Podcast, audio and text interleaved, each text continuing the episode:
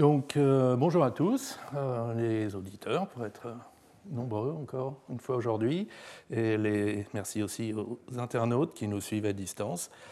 Et euh, bienvenue donc à cette quatrième séance du cours sur la sécurité du logiciel, que j'ai intitulé Tempus Fugit. ça veut dire le, le temps fuit, le temps s'enfuit, le temps s'écoule, et d'ailleurs c'est déjà la moitié, on est déjà à la moitié du cours. Mais si on veut faire une très mauvaise traduction, on pourrait dire aussi le temps fuite, le temps euh, fuite de l'information. Et c'est euh, exactement le sujet du cours d'aujourd'hui. Euh, quelles attaques peut-on faire par observation du temps d'exécution et indirectement d'autres composantes de la machine comme le cache? Alors le temps d'exécution comme canal d'information, alors voilà une expérience utilisateur avec une ancienne version d'Unix, Unix version 6. D'après Wikipédia, hein, je, n'ai pas connu ça. Euh, donc on, essaye de se connecter avec un login comme DMR, euh, Denis Emrichi, et un mot de passe incorrect. Et deux secondes plus tard, le système dit login incorrect. En revanche, si on essaye avec un, login, un autre login, Toto, euh, le système répond instantanément login incorrect. Et pourquoi cette différence en temps d'exécution? Eh bien, euh, ça vient de la manière dont, a été codée euh, cette euh, fonction. Essentiellement, elle commence par, aller consulter la base des utilisateurs, et s'il n'y a pas d'utilisateur du nom indiqué, elle, elle, renvoie tout de suite une erreur. Sinon, elle, elle, hache le mot de passe donné en entrée, et ça c'est un algorithme un peu lent, volontairement, donc ça prend deux secondes, et compare ce hash avec celui qui est stocké. Et donc la fonction termine plus rapidement s'il n'y a pas de compte utilisateur appelé username que s'il y en a un. Et ça, ben, ça donne une petite info à l'attaquant. Euh, ça, lui dit si, euh, ça lui dit que le compte DMR existe et que le compte Toto n'existe pas.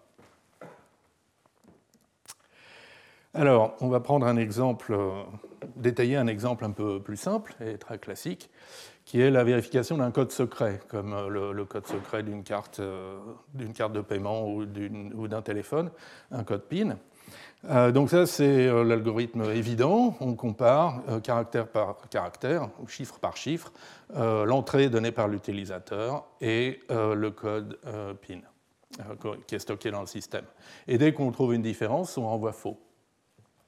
Alors ça, c'est un très mauvais code parce que le temps d'exécution de cette boucle est proportionnel au nombre de chiffres euh, corrects au début de input. Et donc, euh, euh, ça permet à un attaquant de monter une attaque facilement. D'abord trouver le premier chiffre, puis le deuxième, puis le troisième, puis le quatrième. Donc d'avoir une attaque en temps 10n au lieu de 10 puissance n pour un code composé de chiffres. Bon, alors on va corriger un peu notre implémentation. Là, on a une implémentation où la boucle fait toujours grand N itérations. On ne fait pas d'arrêt prématuré de la boucle, mais dès, qu'on trouve, euh, quand on trouve euh, une entrée incorrecte, on met la variable valide à faux. Et alors maintenant, on a un temps d'exécution qui est de la forme A plus BN, où N et A et B sont des constantes. N est le nombre de chiffres incorrects. Donc c'est le nombre d'affectations valide égale false.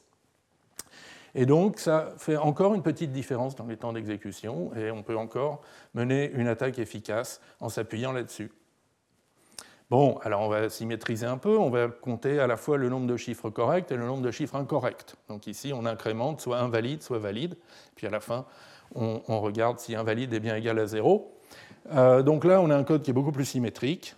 Euh, mais qui peut encore avoir des petites variations de temps d'exécution suivant le nombre de caractères valides en raison de, divers facteurs architecturaux. Bon, mais ça devient plus difficile à exploiter.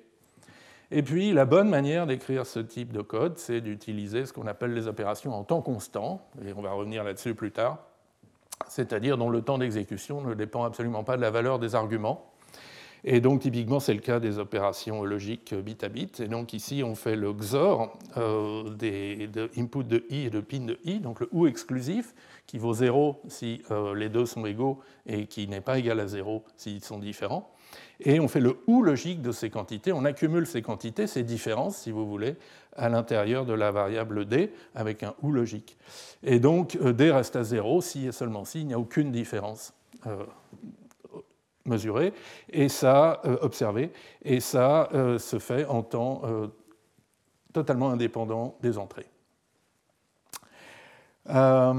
Bon, donc ça c'était un exemple simple. Maintenant, on va faire un exemple un peu plus réaliste euh, qui est tiré du monde du chiffrement.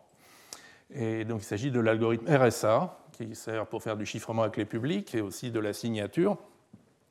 Et comme vous le savez peut-être, il est à base euh, euh, d'exponentiation modulaire. Élever un nombre à une certaine puissance modulo un certain nombre. Et donc ça, ça sert aussi bien pour le chiffrement. Donc chiffrer un message, c'est euh, l'élever à la puissance E, où E est l'exposant secret. Euh, euh, non, pardon, E est l'exposant public, donc tout le monde peut le faire, modulo n. Et ensuite, le déchiffrement, ça, c'est élever à nouveau ce, chiffré à la puissance d, où d est l'exposant secret, modulo n, et normalement, ça retrouve le message d'origine. Et pour la signature, c'est l'inverse. On élève le message à la puissance d, l'exposant secret, donc seul la personne détenant la clé secrète peut faire ça, mais euh, tout le monde peut vérifier ensuite en élevant euh, la signature à la puissance E, et euh, ça doit redonner le même message M. Alors là, je vous ai rappelé un peu les, différentes conditions pour que ça marche. Donc le module n doit être le produit de nombres premiers, l'exposant secret et l'exposant public doivent vérifier cette égalité, et, et quelques autres conditions sur le côté que je vous passe. Euh, et donc, euh, l'important, c'est l'exponentiation modulaire.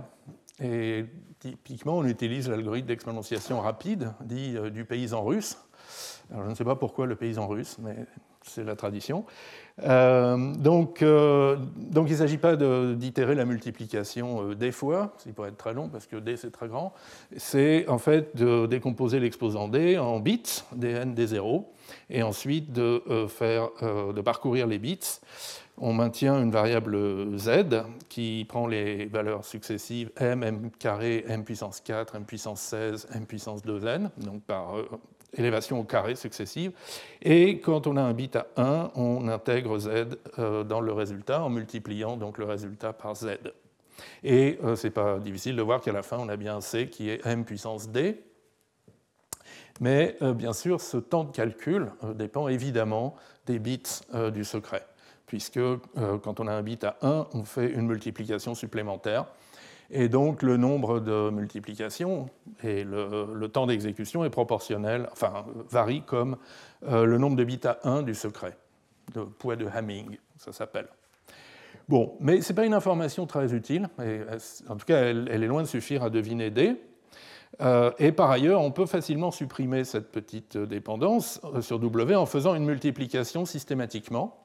C fois Z. Simplement, dans le cas où DI est vrai, on garde le résultat dans C, et dans le cas où DI est faux, on jette le résultat, on le met dans une variable temporaire. Le calcul est plus lent, mais il fait le même nombre de multiplications, quelle que soit l'entrée. Mais ça ne suffit pas à blinder cet algorithme, car en fait, cette multiplication C fois Z modulo n dépend euh, beaucoup des valeurs de C euh, et de Z et d'autant plus si des algorithmes rusés de multiplication modulaire sont utilisés. Et ça suffit à monter des attaques euh, spectaculaires par observation du temps. Alors, la première attaque publiée, c'était par Paul Kocher en 1996. Et donc, c'est une attaque sur la signature. Et donc, l'idée, euh, c'était de prendre un certain nombre de messages aléatoires et de les faire signer par le dispositif en mesurant le temps de signature, par exemple d'une carte à puce, dans laquelle il y a la clé secrète et qui fait la signature. Et donc on mesure le temps TI euh, que prend l'exponentiation modulaire de MI. Et pour deviner ensuite successivement les bits de D, bon, le bit de poids faible, euh, c'est facile, il est toujours à 1, c'est forcément un, nombre impair, mais le bit d'après, on peut supposer qu'il est à 1. Alors si euh, D0 est 1 et D1 vaut 1, si on regarde ce qui se passe à nouveau dans cette boucle, ça veut dire qu'on va calculer MI fois MI carré modulo n. Et ça, l'attaquant, il peut mesurer le temps que ça prend. Ça prend des temps euh, petit ti, sur le même genre de hardware que, celui qui sert dans la carte à puce. Ça prend des temps petit ti. Et l'idée, c'est que s'il y a une corrélation entre le petit ti et les grands ti, donc entre les temps d'exécution de la première étape de l'exponentiation modulaire et de l'exponentiation modulaire tout entière, c'est sans doute qu'on avait raison. Et euh, donc le bit D1 doit être à 1. Mais s'il n'y a pas de corrélation, a priori on a tort. Le, calcul ne commence pas par faire ça. Le vrai calcul de la signature ne commence pas par ça. Et donc D1 vaut 0. Et ensuite on recommence avec les bits suivants. Et, ça marche. Enfin, il l'avait démontré sur une implémentation simple de RSA. Et alors l'attaque a été améliorée ensuite en 2003 par Bromley et Bonnet. D'abord, ils ont attaqué une vraie implémentation de RSA plus sophistiquée, celle qu'on trouve dans OpenSSL, la fameuse euh, bibliothèque qui implémente le protocole SSL TLS de chiffrement pour les pages web, notamment, et euh, dans laquelle se trouvait la faille Heartbleed dont on a parlé au premier cours.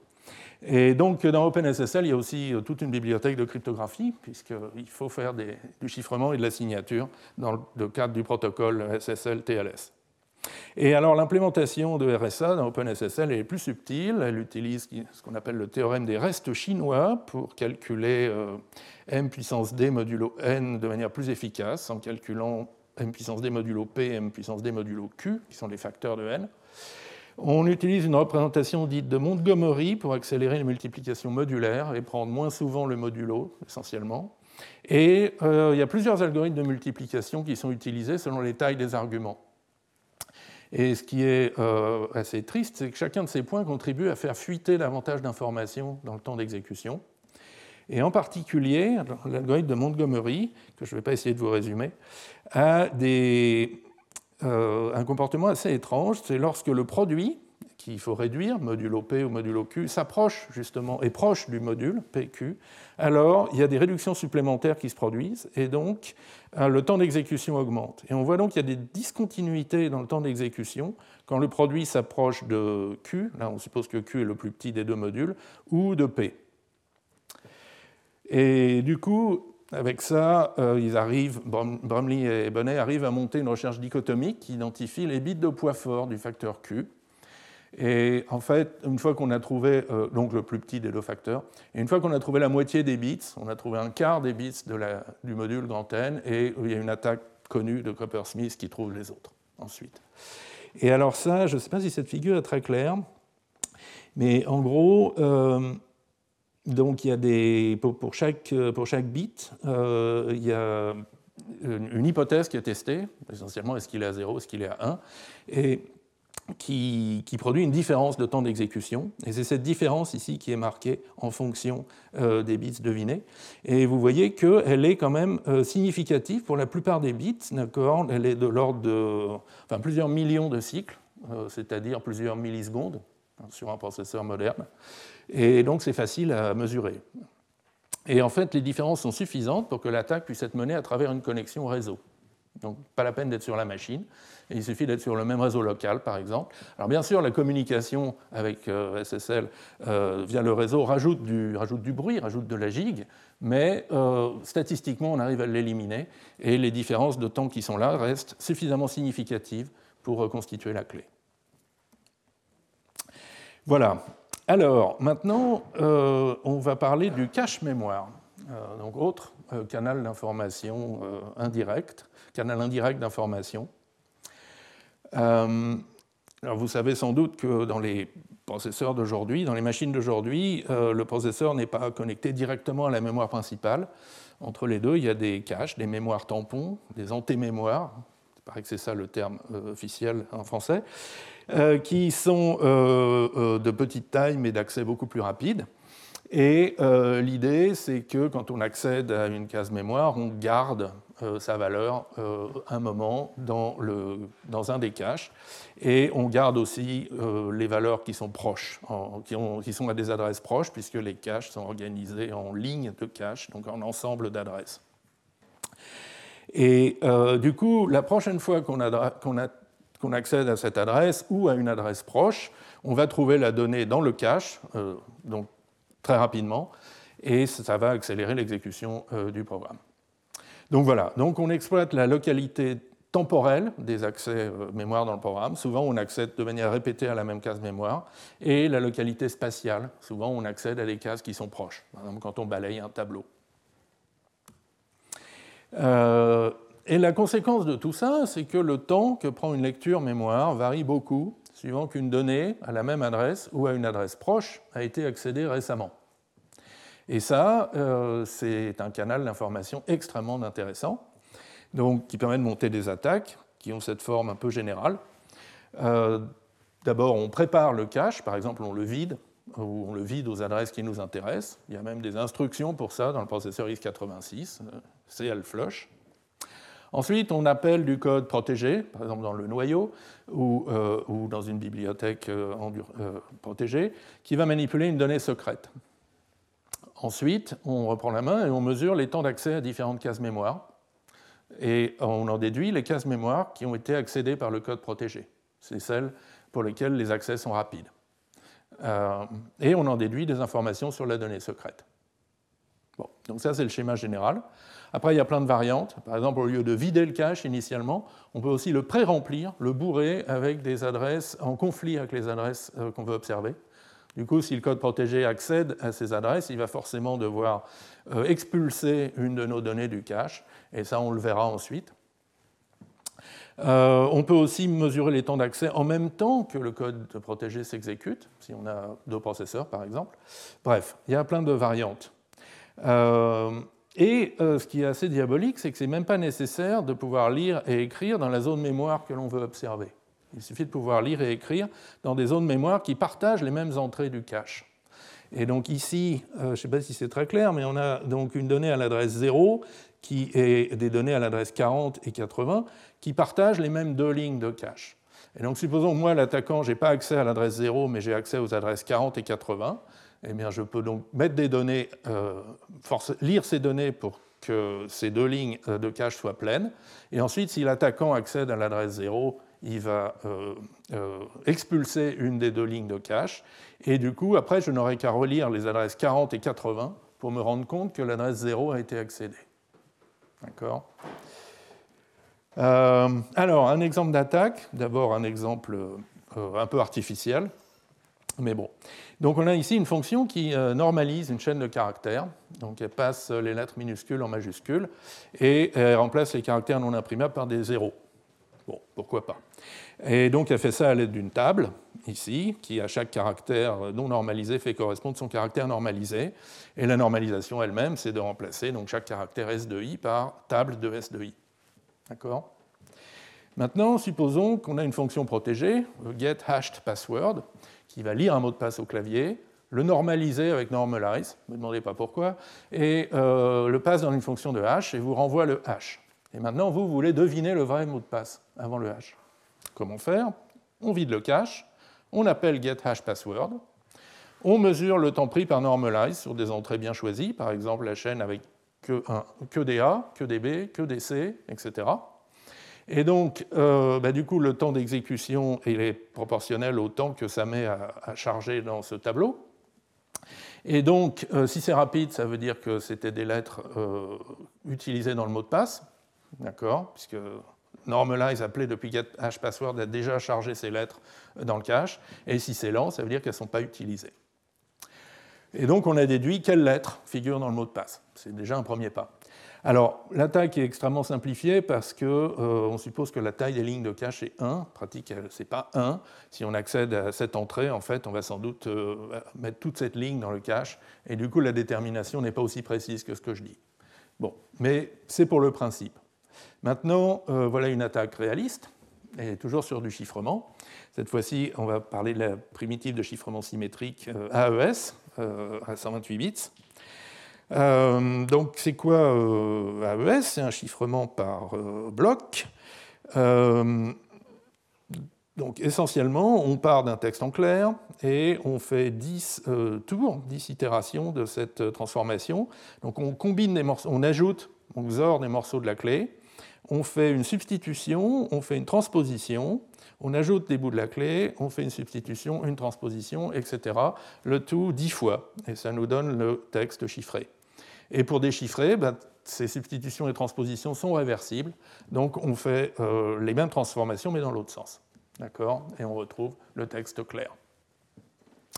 Alors maintenant, euh, en logiciel, euh, typiquement, ces étapes de substitution, de décalage et de mixing, donc de transposition, sont tabulées. pour ça, on utilise des tables précalculées qu'on trouve dans le standard, hein, qui sont donc T0, T1, T2, T3, 256 constantes de 32 bits chacune. Et du coup, si votre état courant, vos 128 bits sont découpés donc en 16 octets, on a un tour de AES, c'est essentiellement cette transformation.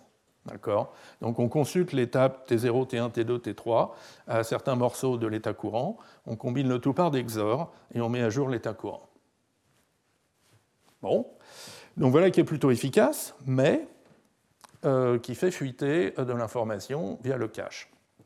Et donc ça, c'est le, sujet de, de, plusieurs articles assez impressionnants sur euh, comment on, attaque AES en mesurant l'état du cache.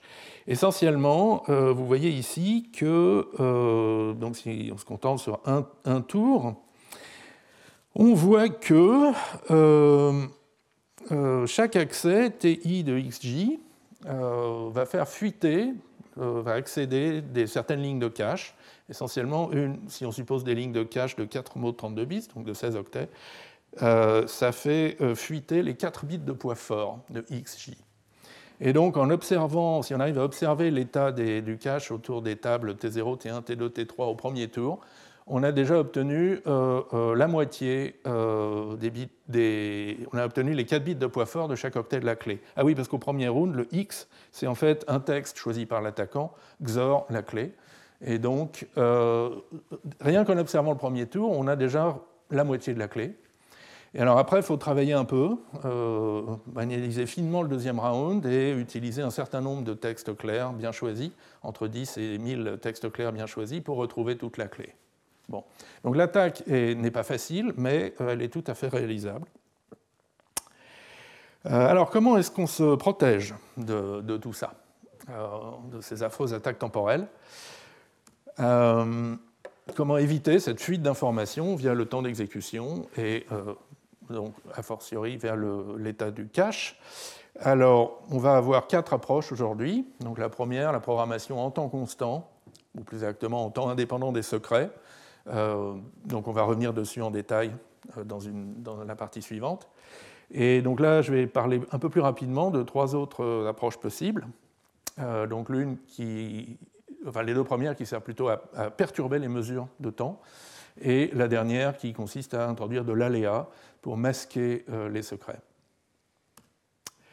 Euh, alors oui, donc il y a un certain nombre d'attaques par observation du temps qui ne peuvent pas se faire à distance. Alors celle, l'attaque sur RSA, on a vu qu'elle pouvait se faire à distance dans les bonnes conditions. Celle sur AES, certainement pas. Et l'attaquant doit donc tourner sur la même machine que le code attaqué. Et, euh, et donc on peut essayer de, de l'empêcher de mesurer précisément le temps. Alors, comment on fait l'attaquant pour mesurer précisément le temps? Typiquement, il a accès à une horloge matérielle de haute résolution. Dans processeur x86, ça s'appelle euh, le registre Timestamp Counter, qui essentiellement compte le nombre de cycles euh, euh, depuis que le processeur a été allumé. Et donc ça, c'est une solution. L'autre, c'est si vous avez plusieurs threads qui s'exécutent en parallèle, en particulier sur des corps différents, vous pouvez en avoir un qui incrémente une variable globale time, et ça joue un peu le rôle du timestamp counter. Et du coup, l'autre, qui fait tourner le calcul à mesurer, regarde la valeur de cette variable avant et après le calcul. Donc ça, ça donne une mesure relativement précise aussi. Et donc, comment est-ce qu'on peut perturber, empêcher euh, des mesures aussi précises? Alors, une possibilité, c'est d'interdire l'accès à l'horloge matérielle de haute résolution. Donc sur le processeur x86, il est possible de transformer l'instruction RDTSC, qui lit le registre TSC, en instruction privilégiée, que seul le noyau peut utiliser. Euh, alors on peut euh, forcer les différents threads de l'attaquant à s'exécuter sur un seul cœur de processeur, enfin pardon, les threads de l'attaquant et l'attaqué sur un seul cœur de processeur, euh, donc pas en vrai parallélisme, mais en entrelacement. Du coup, euh, ce genre de mesure va être moins précis, mais encore possible. Hein, simplement, euh, il y aura une granularité plus grande, puisque là, au lieu de faire tourner ces deux codes vraiment en parallèle, on va alterner entre les deux avec un gain de temps variable. Bon. mais, et, l'étape d'après, c'est d'ordonnancer les threads sur cet unique cœur de processeur de manière indépendante des temps d'exécution c'est possible. Euh, c'est expliqué dans ce joli petit article de Stéphane et co-auteur. Euh, donc, alors ça, c'est leur exemple qui est un petit peu compliqué, mais donc initialement, on a un tableau public qui est rempli, et donc a priori euh, dans le cache. Et en parallèle, donc, on a le code protégé qui, si un secret est vrai, va remplir un autre tableau, ou sinon ne rien faire. Et là, on a deux threads de l'attaquant L'une qui commence par euh, une, boucle vide pour attendre un peu, puis va lire le tableau L, puis va mettre x à 1, et l'autre qui va attendre un peu plus par une, euh, boucle vide, et mettre x à 0. Et donc l'idée, c'est que si read array de L termine rapidement, alors x va être mis à 1, puis x va être mis à 0, donc on a 0 à la fin, et que si read array de L prend plus longtemps, alors x va être mis à 0, puis à 1, donc va être à 1 à la fin et la vitesse d'exécution de read array de L, le temps d'exécution de read array de L dépend de est-ce que euh, l'autre tableau a été rempli, ce qui a euh, éjecté du cache euh, certaines entrées du tableau L. Bon, l'exemple est un petit peu compliqué, mais l'observation de Stéphane et compagnie, c'est que, alors effectivement, si on, passe d'un thread à l'autre au bout d'un intervalle de temps fixé, on peut observer cette différence dans le temps d'exécution de read array. Mais leur proposition à eux, c'est de passer d'un thread à l'autre au bout d'un nombre fixé d'exécutions, d'instructions exécutées. Donc euh, on exécute 10 000 instructions et puis on passe au, thread suivant. Et ça, il y a aussi des registres dans le processeur qui comptent le nombre d'instructions exécutées. Donc c'est tout à fait possible. Et là, le nombre d'instructions exécutées est indépendant de, de, ce qu'il y a dans le cache. Le nombre de loads exécutés est le même, c'est leur temps qui varie. Donc voilà, donc ça c'est une proposition assez intéressante et qui a été euh, euh, utilisée en pratique dans le noyau SEL4, noyau sécurisé SEL4. Euh, voilà, oui, donc c'est ce que je disais, avec un ordonnancement basé sur des comptes d'instructions, la valeur finale de x est indépendante de l'état du cache. Alors, une deuxième possibilité, si on ne peut pas euh, empêcher l'attaquant de mesurer le temps, c'est euh, d'introduire du bruit ou de l'imprécision dans notre propre temps d'exécution. Donc, quantiser, euh, si j'ose dire, notre temps d'exécution. Et un exemple très simple, c'est d'attendre à la fin du calcul, donc, pour atteindre une, durée max, des max. Alors, ça peut être une attente active, une attente passive. Euh, Dmax étant le temps, euh, ou une borne supérieure, un majorant du temps que prend l'algorithme euh, dans tous les cas. alors c'est radical, il n'y a plus de fuite temporelle, le temps d'exécution est le même tout le temps, au prix d'un ralentissement de tous les calculs. Par ailleurs, Dmax peut être difficile à déterminer a priori. Les gens qui font des systèmes temps réel dur le savent. mais ce n'est pas grave, il y a des variantes. Il y en a une on peut ajuster le temps à un multiple entier d'un certain delta, choisi suffisamment grand pour ne pas faire fuiter trop d'informations. Donc là, on, va arrondir le, temps euh, au multiple de delta euh, immédiatement supérieur. par exemple, dans le cas de l'attaque de Bromley-Bonnet, euh, en gros, si on quantise à 10 puissance 7, d'accord, donc on voit rarement des différences. On voit des différences un peu ici et un peu là mais entre les deux, on ne voit plus de différence de temps d'exécution, on n'est plus capable de déterminer la valeur du bit. Euh, donc voilà une première possibilité. Oups, pardon, j'appuie pas sur la bonne touche. Et une autre possibilité qui est assez jolie, euh, qui vient de cet article de Askarov, Zhang et Myers de 2010, qui consiste. Euh, alors, on, on part d'un Dmax estimé du mieux qu'on peut, mais on va l'ajuster au vol suivant une loi exponentielle. Donc si ici on, mesure la durée de l'exécution, si elle est strictement plus grande que Dmax, eh on augmente Dmax d'un facteur multiplicatif, 1 plus epsilon, et sinon on, augmente la durée de l'exécution pour qu'elle soit égale à Dmax. Et donc avec ça, l'attaquant obtient un bit d'information à chaque fois que D est strictement plus grand que Dmax, puisque là, il observe un temps qui augmente par rapport à, la précédente exécution. Mais ça arrive au plus une fois par tranche de temps de durée 1 plus epsilon puissance k. Et ça, ça fait une fuite d'informations en fait, qui est en, polylog du temps, donc qui est assez petite. Alors après, il y a quand même des lois. Euh, bon, c'est quand même un peu ennuyeux. Au bout d'un moment, on a des max qui est très grand. Et il y a des lois un peu plus subtiles dans l'article de Askarov et compagnie, où par exemple, de temps en temps, on peut remettre des max à zéro ou à une petite quantité, mais pas trop souvent. Euh, voilà. Et alors maintenant, la troisième, enfin, une, encore une autre solution pour faire disparaître, pour contrer les attaques temporelles, c'est le masquage, donc le blinding. Euh, qui consiste à injecter de l'aléa dans le calcul afin de décorréler le temps d'exécution de la valeur du secret. Alors voilà un exemple un peu idiot. C'est toujours la vérification de notre code PIN avec un code euh, pas très futé qui arrête la boucle dès qu'il trouve une différence. Mais euh, au lieu de, de, tester les entrées dans l'ordre, 0, 1, 2, n, moins 1, il commence par tirer au hasard une permutation de 0, n, 1 et, euh, euh, fait euh, ses tests dans cet ordre. D'accord? Et du coup, bah, du coup le temps d'une exécution donne beaucoup moins d'informations, donne essentiellement une borne inférieure, mais dit qu'il bon, bah, y a au moins deux lettres qui sont communes input et password, par exemple, ce qui est beaucoup plus vague. Euh, mais là où le masquage marche vraiment très très bien, c'est avec les primitives cryptographiques, enfin certaines primitives cryptographiques, et par exemple avec RSA. Et donc l'idée, euh, c'est que si M est le message assigné, euh, on peut le masquer à l'aide d'un nombre aléatoire grand R avant l'exponentiation modulaire. Donc l'idée, c'est qu'au lieu d'élever M à la puissance D, on multiplie M par R puissance E, E étant l'exposant public. Pardon. E étant l'exposant public, et euh, du coup on calcule donc R puissance E puissance D fois M puissance D, c'est-à-dire R puissance E D fois M, et ça en fait c'est R fois M modulo N, parce que euh, théorème d'Euler. Bon. Euh, je ne vous fais pas le calcul, c'est pas très compliqué. Et du coup, ça veut dire que le résultat dont on a besoin, attendez, là mes, formules sont complètement fausses, là c'est M puissance D, là c'est M puissance D.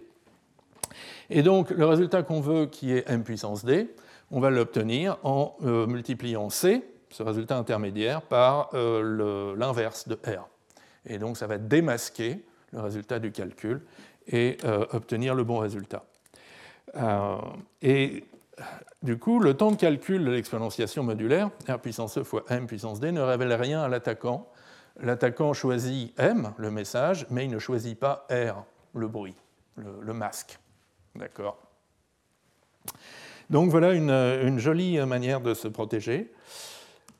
Euh, et euh, donc maintenant, on va revenir sur la programmation euh, dite en temps constant,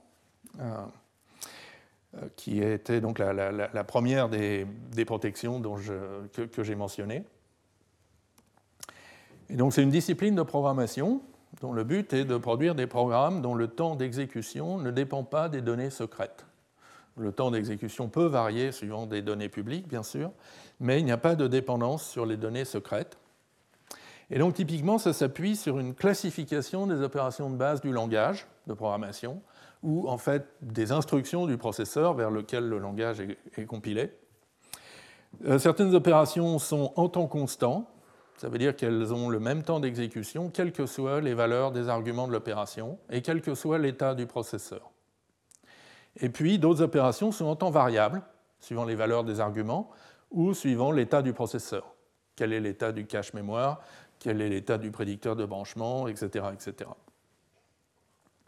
Et donc typiquement, on a, ce genre de classification, alors un peu à la louche, hein, mais donc dans les opérateurs d'arithmétique euh, sur les nombres entiers, euh, typiquement l'addition, la soustraction, les opérations bit à bit, et logique ou logique ou exclusif sont euh, en temps constant.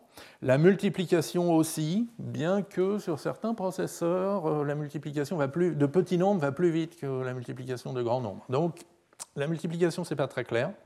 Alors il y a aussi les décalages, qui généralement sont en temps constant, et les comparaisons. mais les opérations presque jamais en temps constant, euh, ce sont la division et le modulo, le reste de la division, euh, parce que ce sont des algorithmes itératifs, et typiquement le nombre d'itérations est proportionnel à la taille du quotient, quelque chose comme ça. Enfin, au nombre de bits du quotient. Euh, les accès à la mémoire, donc euh, lecture ou écriture dans un tableau ou via un pointeur, sont essentiellement jamais en temps constant, parce que ça, fait, ça implique le, cache, l'état du cache. Et donc, suivant que la, case accédée a été accédée récemment ou une case proche a été accédée récemment ou pas, le temps varie. Et donc, généralement, on considère que euh, ces opérations sont en temps variable. Cependant, euh, euh, quand on écrit, la valeur qu'on écrit, elle, n'influe pas sur le temps d'exécution de l'écriture. Bon. Mais l'adresse à laquelle on écrit, a priori, influe. Et puis, ben, on a tout ce qui se compile vers des branchements euh, conditionnels, comme les conditionnels if, les boucles, euh, while, for, et les opérateurs et, ou euh, séquentiels, ceux qui n'évaluent pas leur membre droit si le membre gauche s'évalue à, à faux ou à vrai, respectivement. Et donc, typiquement, c'est compilé avec des branchements conditionnels, lesquels prennent un temps variable selon euh, l'état du prédicteur de branchement. On reviendra là-dessus euh, un petit peu plus tard. Et donc, on va dire euh, temps non constant. Par ailleurs, si vous avez un if, par exemple, la branche n et la branche s peuvent prendre des temps différents aussi. Donc, il ne faut pas faire des conditionnels sur des données secrètes. Voilà. Et donc, avec tout ça, le critère temps constant, c'est essentiellement une propriété de flux d'informations. Une donnée secrète, une donnée de niveau h, ne doit pas euh, euh, être utilisé comme argument d'une opération euh, en temps non constant, en temps variable. Il ne doit pas y avoir de flux d'informations vers les arguments de ces opérations. Et donc, par exemple, on peut tout à fait additionner deux variables secrètes, parce que l'addition est en temps constant. En revanche, on ne peut pas diviser par une, variable secrète par une autre, parce que la division est en temps variable. On peut, alors on peut comparer deux variables secrètes, mais pas faire une conditionnelle dessus. Euh, et euh, on ne peut euh, pas non plus accéder à un tableau, à un indice qui, est est secret. Même si le tableau lui-même est a priori public, ça va fuiter des informations via le cache. Et donc ça, ça se caractérise très facilement dans un système de type pour le flux d'informations, comme ceux qu'on a vus au deuxième cours. Euh, typiquement, euh, bah, on va dire une addition à le niveau L si euh, les deux membres ont le niveau L. En revanche, pour une division, les deux opérandes doivent être, doivent être publiques, doivent être de niveau grand L. Et du coup, bah, le résultat est de niveau grand L ou de niveau grand H, comme vous voulez. Et de même, donc pour les conditionnels if and else et pour les boucles, les, conditions booléennes B doivent être euh, de niveau grand L, ne euh, doivent pas dépendre de variables secrètes. Alors du coup, ça simplifie euh, drastiquement ce qu'on a vu il y a deux semaines, puisqu'il n'y a plus de flux indirect, au sens de, par exemple, je fais une, une conditionnelle sur un booléen secret, et euh, dans la branche zen, j'affecte une variable publique à 1 et dans l'autre, je l'affecte à 0. Donc ça, c'était une tentative de copier une variable euh, secrète dans une variable publique. Euh, mais ça, c'est automatiquement exclu puisqu'on ne peut plus tester sur des variables secrètes. Et donc, il n'y a même plus besoin de tracer le niveau du PC. et alors, si on veut donner une sémantique à tout ça, on peut le matérialiser, ces fuites d'informations provenant des opérations en temps non constant, moralement comme une transformation de programme, en disant qu'on va émettre euh, sur un canal public les arguments, euh, les opérandes de ces opérations en temps non constant. Donc, euh, donc par exemple, pour une, addition qui est en temps constant, on n'émet pas d'informations sur le canal public, mais pour une division qui est en temps variable, on émet les arguments x et y sur le canal public. Pour, une, euh, pour un if and else sur des arguments, euh, euh, on, émet x et y aussi, donc comme ça, ils vont être observables. Et pour une boucle, on émet sur une condition qui implique x et y, on émet x et y à chaque tour de boucle. Et maintenant, donc, on peut ajuster le critère de non-interférence. Rappelez-vous ce critère un peu sémantique qui dit dans quel cas il y a ou pas euh, fuite d'informations. Donc le, critère traditionnel, euh, il dit que si on a deux exécutions du programme dans deux états initiaux qui ont les mêmes valeurs pour les variables publiques mais qui peuvent différer sur les variables secrètes, alors dans l'état final, les variables publiques ont les mêmes valeurs. Et donc ça montre que les variables publiques en sortie ne dépendent pas des variables secrètes en entrée. Mais ici, c'est un peu pareil, sauf que l'exécution du programme, non seulement elle fournit un état final, mais elle fournit aussi une trace des, valeurs qui ont été sorties par l'instruction out sur le canal public. Et donc ici, on a deux traces, T1 et T2, et ces traces sont observables de l'extérieur, et donc il faut que ce soit les mêmes. Et il ne faut pas qu'elles dépendent d'entrées secrètes. Voilà. Donc, vous voyez, c'est une petite extension euh, assez naturelle de ce qu'on a vu euh, il y a deux semaines. Mais maintenant, la question, c'est euh, comment est-ce qu'on arrive à programmer dans ce style temps constant? Euh, Ce n'est pas facile. Sur les données secrètes, on n'a pas le droit au conditionnel, on ne peut pas indexer dans des tableaux, donc en particulier, on ne peut pas tabuler euh, des fonctions, et on peut juste faire des opérations arithmétiques et des opérations bit à bit. Donc essentiellement, on peut juste programmer des circuits combinatoires. Alors on a déjà vu un exemple, c'était la, la, vérification du code PIN. Donc ici, euh, c'est une vérification où euh, dès qu'on voit une, à chaque fois qu'on voit une différence, on met une variable d à 1 avec un test if. Donc ça, ça ne respecte pas la discipline temps constant, puisque input de i et pin de i, ce sont des secrets. Et ici, on est en train donc de, tester avec une conditionnelle euh, sur un secret. En revanche, l'autre version qu'on a vue, celle qui n'utilise que des ou exclusifs et des ou logiques, euh, ça, c'est un calcul en temps constant, d'accord Donc on peut tout à fait euh, le faire, même avec des entrées input de i et pin de i qui sont secrètes. Voilà. Euh, alors oui, j'ai dit on n'a pas le droit au tableau et on ne peut pas tabuler. alors il y a une toute petite exception. Si vous avez des entiers n bits dans votre processeur, vous pouvez vous en servir comme des tableaux de n bits de n booléens. Et alors parfois, on arrive à s'en tirer comme ça. Par exemple, euh, ça, la, ça fait partie de l'implémentation du chiffrement DES. Et il y a des S-box, des boîtes de substitution, euh, qui sont des fonctions fixées dans le standard, qui prennent euh, un paquet de 6 bits et vous rendent un paquet de 4 bits.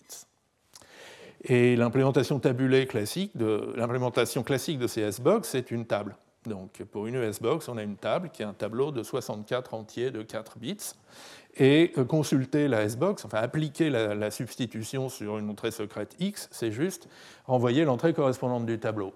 Mais ça, ce n'est pas en temps constant, puisqu'on est en train d'accéder dans la mémoire. Et donc, si vraiment vous voulez faire du temps constant là-dessus, vous pouvez, euh, en, découpant votre tableau TBL en 4 entiers de 64 bits, et euh, donc ici, ce qu'on fait, c'est qu'on consulte le xème bit de chacune des tables, 0, 1, 2, 3, et on, les recombine avec des décalages pour obtenir les 4 bits résultants. Donc ça, c'est en temps constant, c'est juste beaucoup plus lent. Alors, euh, quid des conditionnels? Comment est-ce qu'on programme sans if then else?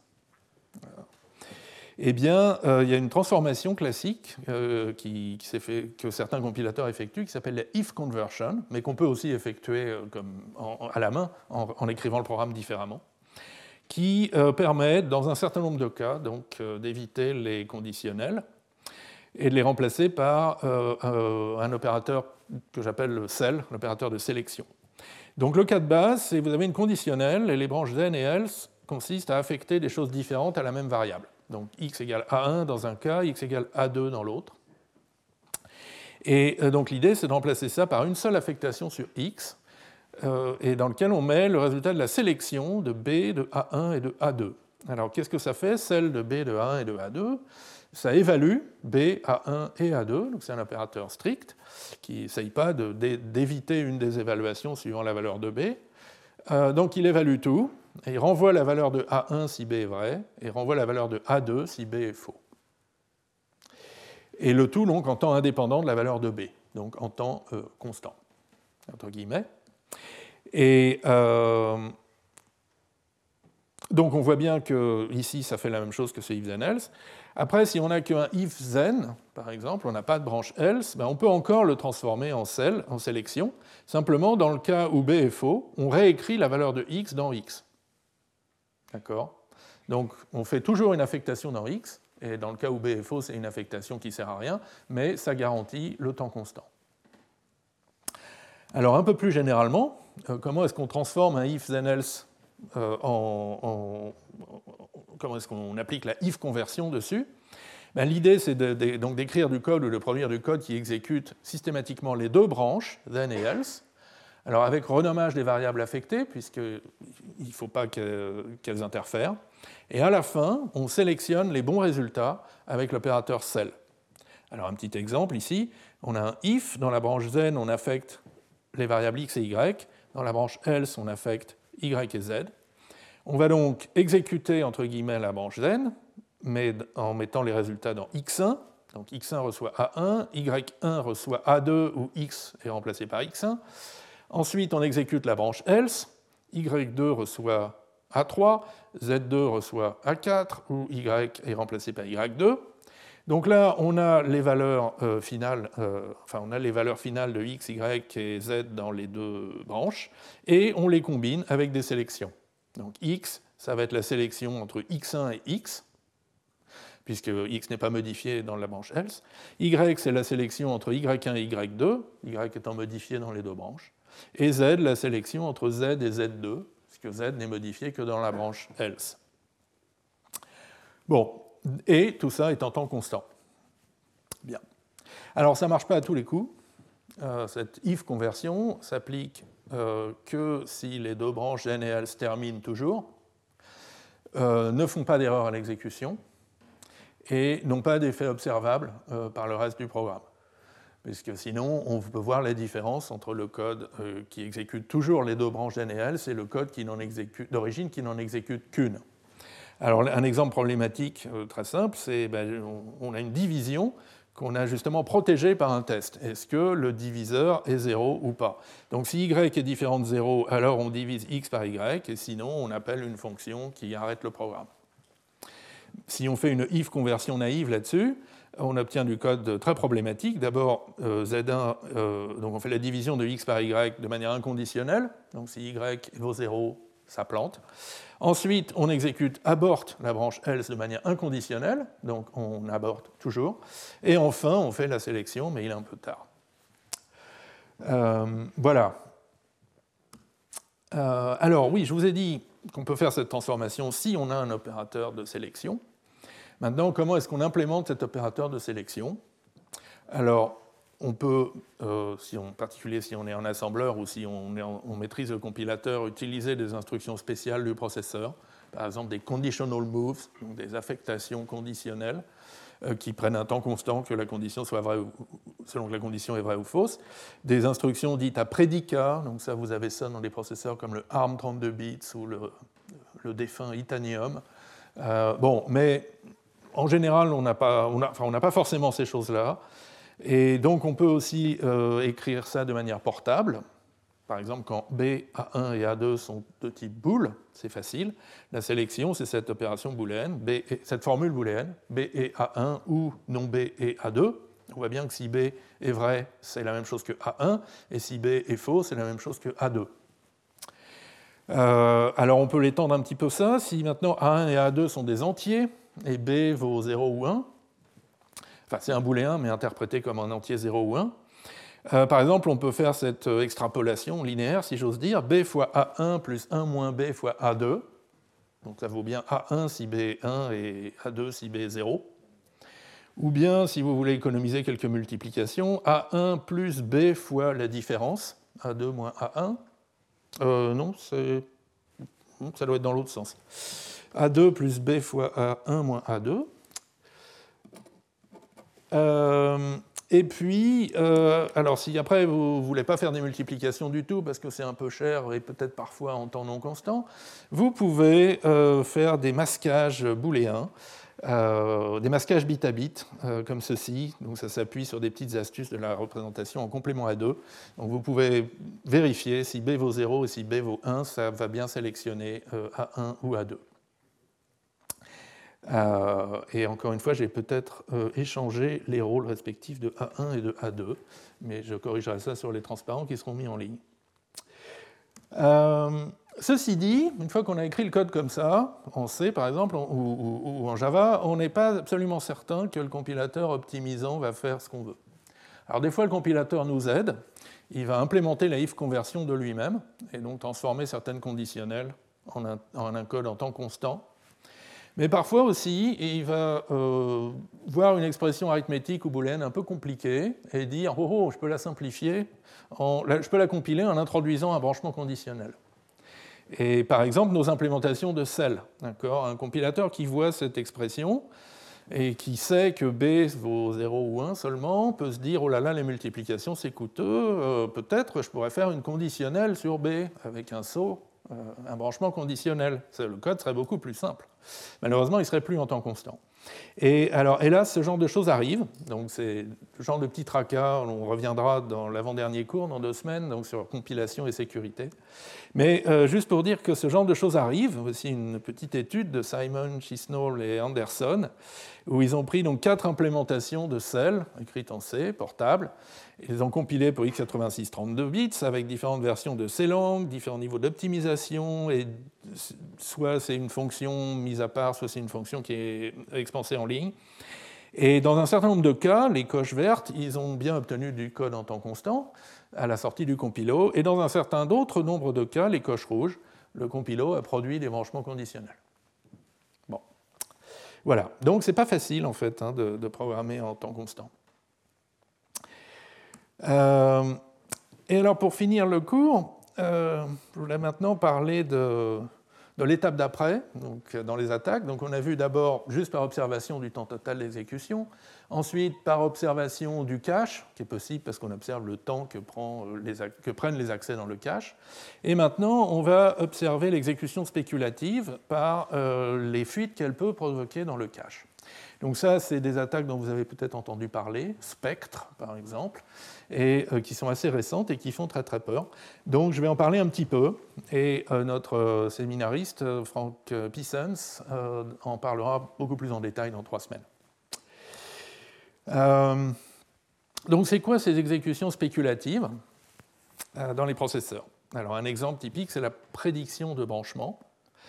Donc là, on a un bout de code pseudo-assembleur. On commence par charger euh, une quantité en mémoire, et ça peut prendre beaucoup de temps si elle n'est pas dans le cache. Bon.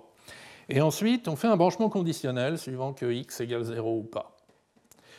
Et donc le processeur, il va dire, bon, je ne vais pas attendre de connaître la valeur de x0, je ne vais pas attendre que le load soit fini. Je vais prédire, sur la base des précédentes exécutions de ce code, où x0 n'était pas 0 et le branchement n'était pas pris, je vais prédire que x0 sera non nul et que le branchement euh, ne sera pas pris.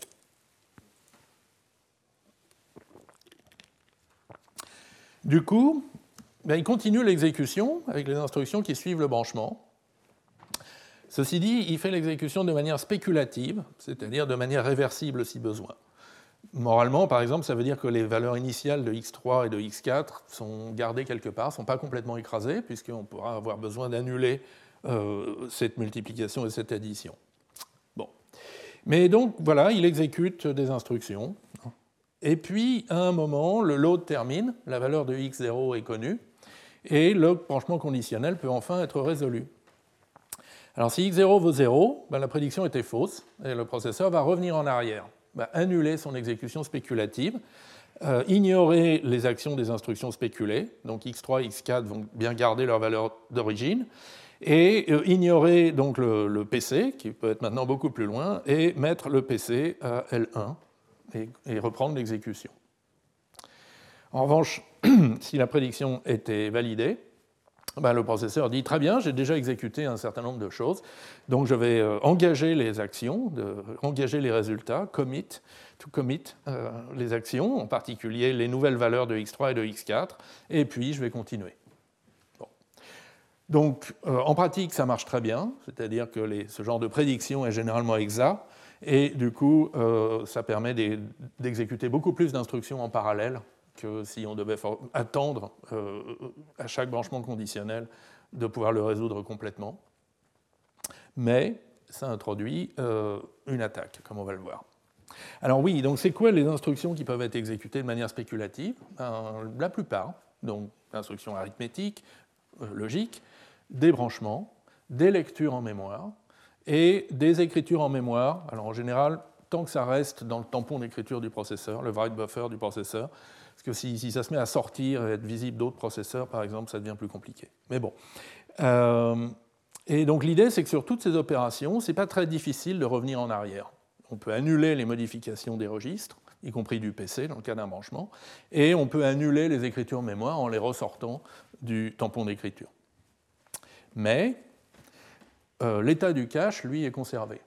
Or, une exécution spéculative peut changer l'état du cache, puisque ces lectures en mémoire, spéculatives ou pas, vont, ces lectures en mémoire spéculatives vont aller lire des choses, et si ce n'était pas dans le cache, ben, ça va aller lire en mémoire principale, et puis ça va arriver dans le cache. Et euh, l'état du cache, y a aucun processeur, semble-t-il, n'essaye de remettre le cache dans l'état où il était avant le début de la spéculation, ce serait extrêmement coûteux. Donc, et puis, ça ne change rien d'accord, qu'une donnée soit dans le cache ou pas Ben si, justement, ça, change parce que ça fait fuiter un peu d'informations. Et c'est là-dessus donc, que s'appuie euh, cette famille d'attaques qui s'appelle Spectre, qui a été publiée vers 2018, je crois. Euh, alors on voit que c'est une attaque euh, importante parce qu'elle a un logo. Et donc on voit un petit fantôme qui tient une branche dans la main, ou un branchement. bon, jeu de mots subtil. Donc voilà, et, donc un petit fantôme hante nos processeurs. Et le, principe de l'attaque, alors il y a plein de variantes différentes, on va juste en voir une, euh, c'est qu'on a un code de confiance, par exemple dans le noyau, qui est exécuté de manière spéculative et qui va lire en mémoire à une adresse qui dépend d'un secret. Et donc, même si l'exécution spéculative est annulée ensuite, euh, cette lecture en mémoire a un effet sur le cache, à une adresse qui dépend d'un secret, et donc l'attaquant, qui ensuite mesure l'état du cache, en déduit une partie du secret. Bon, exemple, on peut, grâce à ça, contourner les tests de borne de tableau en lecture. Donc ça, c'est l'attaque Spectre version 1, parce que c'est juste le premier exemple donné dans l'article. Il y a des versions 2, 3, 4, 5. Bon. Euh, donc Spectre version 1 contournait les tests de borne de tableau. Donc là, on a un bout de code qui est dans le noyau, par exemple, du système d'exploitation. Euh, l'intention, c'est d'accéder à un tableau, euh, buff, de longueur len, et avec une fonction dont deux paramètres sont contrôlés par l'attaquant viennent du, monde utilisateur. Il y a un index dans ce buffer et il y a une table. Et ce que fait la fonction f, essentiellement, c'est d'abord de vérifier que l'index est bien dans les bornes. Si euh, il est trop grand, envoyez moins 1. Si il est dans les bornes du buffer, allez voir l'octet à cette adresse et faire un accès calculé dans la table avec cette valeur. Alors j'ai fait exprès de multiplier par la taille des lignes de cache pour être sûr que donc euh, si, le buff de IDX vaut 0, on tape dans une ligne de cache, s'il vaut 1, on tape dans une autre, s'il vaut 2, on tape dans une autre, etc. Euh, voilà. Et donc, euh, que va faire l'attaquant? D'abord, il il va appeler F plusieurs fois avec un index valide dans les bornes, ce qui va entraîner la prédiction du processeur. Le processeur va s'habituer à l'idée que ce test est toujours vrai. D'accord? Et donc, ensuite, l'attaquant prépare le cache et appelle F avec un index qui est trop grand. Du coup, le processeur spécule euh, cette euh, conditionnelle et donc exécute spéculativement cet accès. Donc d'abord, il va lire euh, un octet, buff crochet de IDX, et puis il va fuiter sa valeur via le cache, en accédant à une des lignes du cache, à des adresses contrôlées par l'attaquant. Et du coup, ben, l'attaquant, il sait quelle est la valeur de buff crochet de IDX, c'est-à-dire la valeur de l'octet à l'adresse buff plus IDX. Maintenant, IDX est presque arbitrairement grand, d'accord? Donc en variant IDX, l'attaquant lit une bonne partie de la mémoire du noyau, qui contient plein de secrets intéressants. Euh, voilà, donc c'est l'essence de l'attaque. Et euh, alors elle est assez terrifiante parce qu'elle ne laisse aucune trace. D'accord? Euh, aucun, rien de mal ne s'est passé. Bien sûr, toutes ces exécutions spéculatives sont annulées ensuite, quand le processeur se rend compte que ça ne va pas. Le résultat, c'est moins 1. Enfin bon, euh, tout a l'air normal, sauf qu'il y a eu cette fuite d'informations via le cache. Euh, alors, en fait, on peut se protéger de ça. C'est même pas très difficile, même si ce n'est pas complètement évident. Et donc ça veut dire que euh, quand on a justement des accès dans des tableaux avec euh, tests de borne, il faut les endurcir contre ces exécutions spéculatives. Dans le noyau Linux, vous avez un ensemble de macros pour ça dont le nom termine par nospec, comme no speculation. Et dont le principe, c'est à peu près ça. Euh, donc ça, c'est l'accès habituel avec un test de borne. Donc on, dans un, on a un, tableau euh, d'éléments de, type T qui a une certaine longueur et on veut accéder à un certain index. Et donc si l'index est trop grand, on arrête, on fait une erreur fatale. Et euh, sinon, on renvoie TBL crochet de IDX. On fait l'accès normal, sans vérification supplémentaire. Et donc pour protéger ça contre la spéculation, L'idiome courant, c'est. Euh, donc on commence par vérifier les bornes, les bornes comme, avant, mais on accède à TBL, euh, pas à TBL de IDX, mais à TBL de la sélection. Donc si IDX est plus petit que l'N, alors IDX sinon 0. Donc rappelez-vous l'opérateur de sélection qui est en temps constant. D'accord? Et euh, donc l'idée, l'effet de ça, c'est de décréter en fait IDX pour qu'il ne soit jamais trop grand pendant une exécution spéculative. Pendant une exécution normale, IDX est plus petit que len, d'accord Donc la sélection envoie bien IDX. Et pendant une exécution spéculative, IDX peut être plus grand, mais à ce moment-là, on accédera à l'adresse 0, à l'offset 0 dans la table, et du coup, euh, on n'ira pas accéder euh, trop, trop, en dehors. Voilà. Euh, et alors tout ça, bien sûr, repose sur l'idée, euh, la, supposition qu'on a une implémentation efficace de celle qui est en temps constant et qui elle-même n'est pas euh, soumise à prédiction. Euh, bon. voilà. Et donc vous commencez à voir ce type de code dans des bouts du noyau Linux. Après, alors il y a pas, il y a d'autres morceaux, d'autres composants logiciels de sécurité qui peuvent être trompés. Euh, si vous vous souvenez, la semaine dernière, on a parlé de BPF, les Berkeley Packet Filters, qui sont, euh, une espèce de machine euh, virtuelle, de, code d'une machine virtuelle qu'on peut injecter dans le noyau pour différentes choses, par exemple transformer des paquets réseau au vol à l'intérieur de la pile réseau. Et, donc je vous rappelle, une des caractéristiques de BPF, c'est que le code est d'abord vérifié statiquement par analyse statique pour être sûr qu'il ne déborde pas, qu'il accède qu'à des cases mémoire valides, etc., avant d'être exécuté sans test dynamique. Et, euh, donc, dans, un exposé à, au workshop PRISC euh, en janvier dernier, donc trois des auteurs de, BPF ont, observé que, ben, en fait, leur vérificateur, il, était, il faisait des hypothèses qui étaient invalidées en cas d'exécution spéculative. Alors voilà l'exemple, il est un petit peu compliqué. Euh, donc on suppose que R1 pointe vers une variable qu'on a le droit d'accéder, d'accord? Et R2, c'est un entier quelconque qui est contrôlé par l'attaquant.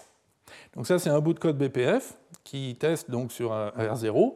Si R0 est égal à 0, alors on remplace R1 par R2, c'est-à-dire qu'on remplace notre pointeur valide par euh, un pointeur a priori invalide. Et si R1 vaut 1, alors on, euh, puis si R1 vaut 1, on euh, charge à l'adresse R1.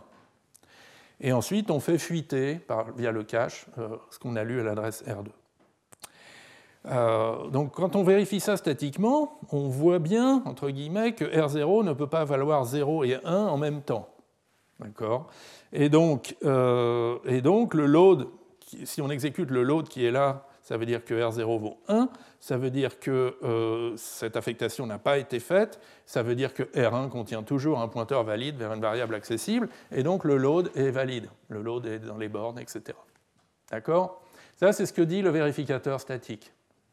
Mais euh, à l'exécution, les deux branchements conditionnels ici peuvent être prédits comme non pris, et donc spéculativement, on va mettre R2 dans R1, puis accéder à l'adresse R1, c'est-à-dire à, l'entier quelconque euh, contrôlé par l'attaquant, puis faire fuiter la valeur qu'on vient de lire. D'accord? Et donc dans BPF, ils ont, dû euh, durcir en fait leur vérificateur pour qu'ils euh, ne fassent pas ce genre d'hypothèse, que ces, ces, deux codes sont en exclusion mutuelle, ne peuvent pas être exécutés l'un puis l'autre. Bien. Alors après, donc, il y a plein d'autres euh, attaques de ce type, qui s'appellent les attaques par exécution transitoire, euh, qui reviennent essentiellement à observer des états transitoires à l'intérieur du processeur, par exemple au milieu d'une exécution spéculative, qui font fuiter des données via des canaux temporels, typiquement le cache. Donc, euh, donc Frank Piessens, qui est un des, experts du domaine, euh, nous en parlera beaucoup plus en détail dans trois semaines. Là, je vous ai juste, c'est pas très lisible, mais je vous ai juste euh, copié la liste Wikipédia de ces attaques, donc qui commence par Spectre V1 en 2017. Donc j'ai dit 2018, c'était 2017, et se termine par la toute dernière en 2022, donc déjà cette année. Et je ne pense pas que ce soit fini. On, va encore en trouver d'autres. Et toutes ces attaques donc, euh, vont, euh, différents traits euh, du, processeur. donc il y a la spéculation avec les, branchements conditionnels, il y a des histoires de cache, L1, je ne sais pas trop ce qu'il est en train de faire, il y a des histoires de restauration paresseuse de l'état de l'unité flottante, il y a, enfin bref, tout ça est assez terrifiant. Euh, donc voilà, ben, on arrive à la fin de ce cours. Et donc un petit point sur ce qu'on a vu. Donc d'abord sur les attaques par observation du temps ou du cache. Euh, donc le temps d'exécution est une source non négligeable de fuite d'informations, comme on l'a vu. Et ce, d'autant plus que les processeurs modernes amplifient ces fuites avec euh, des traits comme les caches ou l'exécution spéculative, ou, etc ça introduit plein de comportements en temps variable qui révèlent euh, des choses.